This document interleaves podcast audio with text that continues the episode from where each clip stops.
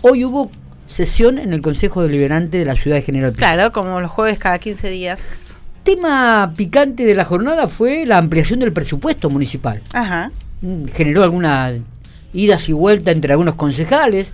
Eh, bueno, eh, estamos en diálogo con el titular del Consejo Deliberante, viceintendente actual, Daniel López para que nos cuente un poquitito sobre este tema y otros que se han desarrollado en esta nueva sesión en el Consejo. Daniel, ¿cómo le va? Buen día. ¿Qué tal? Buen día. ¿Cómo andas, Miguel? Buen día a toda la... Acá estoy con Alejandra, estoy con Matías. Hola, este, Dani, buen día. En la mesa de trabajo. Buen día, Alejandra. Buen día, Matías. Eh, estamos atentos, oídos abiertos eh, y corazón palpitando por lo que va a suceder esta noche. Nada, mentira. Pero bueno, sesión del Consejo Deliberante, ampliación del presupuesto municipal. ¿Qué pasó? Sí, bueno, ahí en realidad eh, nosotros hablamos con, con, Fernanda en su momento eh, y con todo el equipo de economía de la municipalidad que iban a enviar eh, este expediente en donde se necesita la ampliación. También lo hizo el gobierno de la provincia, eh, pidiéndoselo, por supuesto, a, través de la Cámara de Diputados. Y esto, bueno, genera también que esa ampliación lo hagan los municipios, sobre todo un, municipio como es la, la de la Ciudad General Pico, en donde se necesitan los recursos eh, fundamentalmente para el funcionamiento en general de todo lo que lleva adelante el Ejecutivo Municipal. Eh, y, hubieron partidas, la, es clave la partida sueldos, las partidas bienes de consumo, servicios no personales, obras, obras municipales y las partidas de transferencias sociales. Son partidas realmente muy importantes para el Ejecutivo Municipal. La ampliación tiene que ver también por el incremento de la coparticipación de mm, la provincia. Hay una coparticipación que se incrementa, que va a ingresar eh, al, municipio, con lo cual eh, queda reflejado eh, en un aproximadamente de los 1.260 millones de pesos es la ampliación eh, del presupuesto 2023.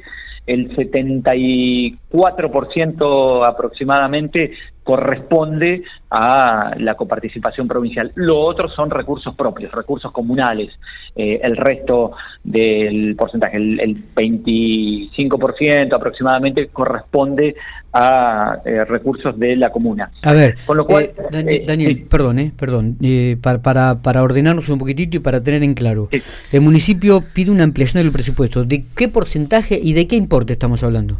Mira, el importe es de 1.261 millones para ser exactos. Bien. Y corresponde un 14,74% del presupuesto 2023, que era de 8.554 millones. Correcto. O sea, es de casi un 15 un 14% de incremento. Está bien. Bien. Bien. Eh, eh, eh, y esos 1.200 tenemos... esos 1.200 es una parte importante, son aproximadamente, ya te digo, son aproximadamente el 75% corresponde a la coparticipación provincial. El resto corresponde a el 24% corresponde a recursos propios de, del municipio. Está bien. esto es del presupuesto 2023. 2023, sí, un incremento. Año, año que ya prácticamente está cerrando, Daniel.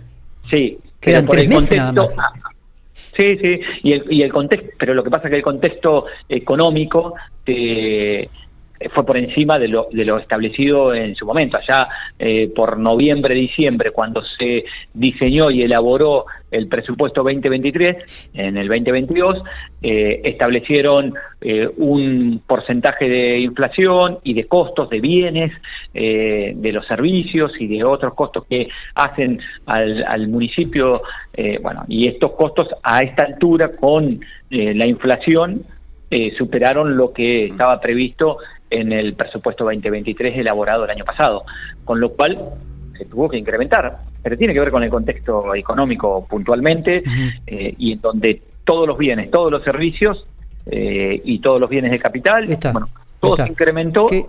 Y, bueno, en, en, este momento se necesitaba esta ampliación para el funcionamiento. ¿Qué dijo la oposición?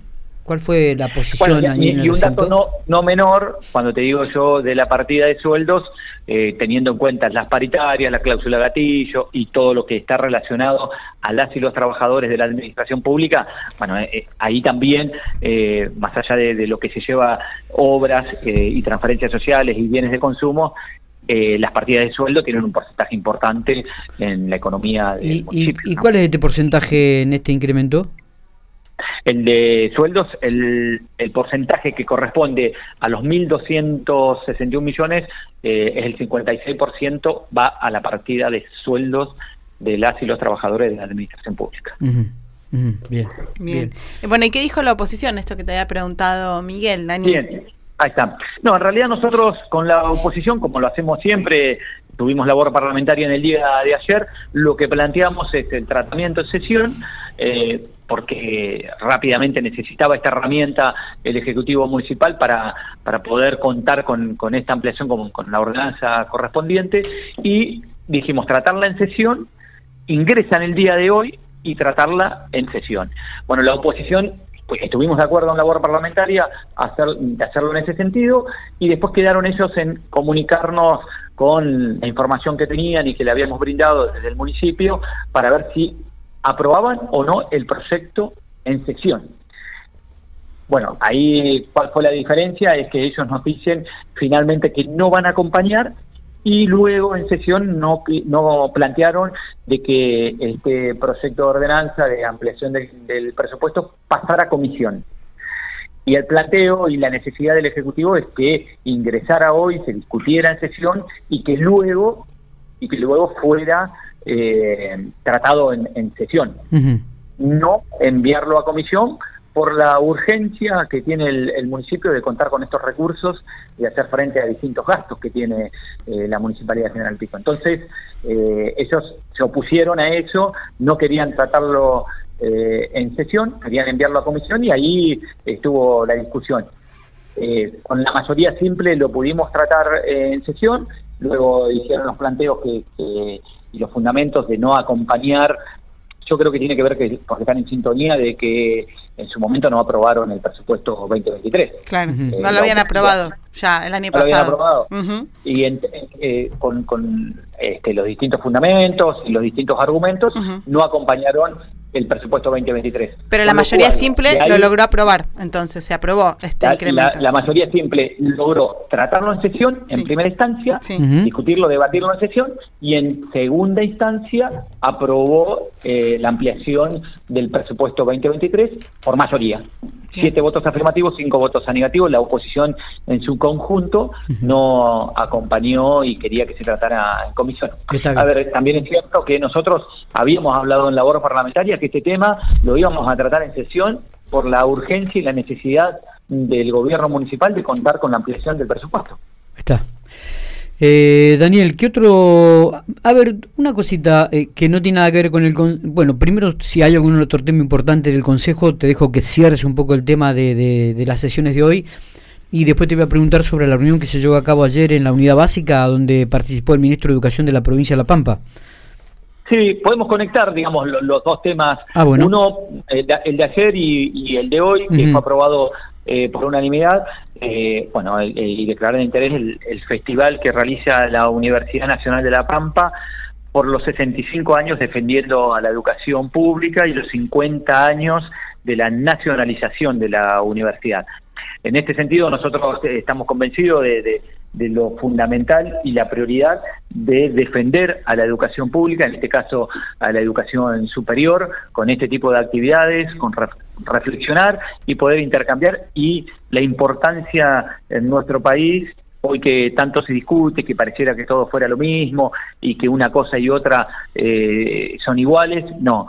Eh, la educación pública de calidad, eh, con inclusión, con equidad, es clave y fundamental para eh, las y los jóvenes, para las y los niños, para las y los las familias. En este sentido nosotros estamos eh, sumamente convencidos de la política eh, de Estado, de los gobiernos peronistas, de eh, bueno defender la educación pública en cualquiera de los niveles eh, y bueno, vamos a apoyar esta iniciativa de, de la Universidad Nacional de La Pampa que se realiza eh, en, el, en el día de mañana. Bien, perfecto. Eh, no sé si nos queda algo más, si no, Dani, obviamente... No, bueno, y esto, y esto mismo en esta sintonía fue la reunión que tuvimos Claro. en la unidad Par- básica. partidaria esta de- es partidaria, eh, bueno, con, el ministro de Educación, con todo ese equipo de funcionarios y funcionarias, y estuvo presente, por supuesto, la intendenta, estuvo presente eh, la eh, vicepresidenta de la Cámara de Diputados, Alicia Mayoral, y, también muchos docentes, militantes, en donde justamente el tema era la educación. ¿Qué educación este, queremos para, para, nuestro país? Con cosas para corregir y mejorar seguramente, pero la, educación pública eh, no, no queremos que se toque. La educación pública eh, es una, una política de Estado y una bandera de la justicia social en donde la inclusión a este derecho, a este derecho universal, eh, a acceder a este derecho sea para todos y para todas. Entonces, en, ese sentido, estamos trabajando, en donde en la provincia de La Pampa solamente en el 2023, 61.900 millones de pesos hubo en inversión educativa. La inversión educativa del gobierno provincial es ejemplo a nivel nacional. y esto no lo podemos dejar pasar eh, relacionándolo, vinculándolo con un voucher que no tiene sentido y que es un negocio para unos pocos y deja fuera a muchas familias de nuestra provincia y de nuestra localidad. La inversión educativa está dada frente a un voucher que es, un negocio y que está destinado a unos pocos y van a quedar excluidos muchos eh, alumnos y alumnas de, nuestra provincia y de nuestra localidad. Daniel, gracias. ¿eh? Bueno, no, gracias a ustedes. Abrazo grande, nos estaremos viendo seguramente y estaremos hablando mañana o pasado mañana. gracias, ¿eh? muy amable. Vale, muy bien.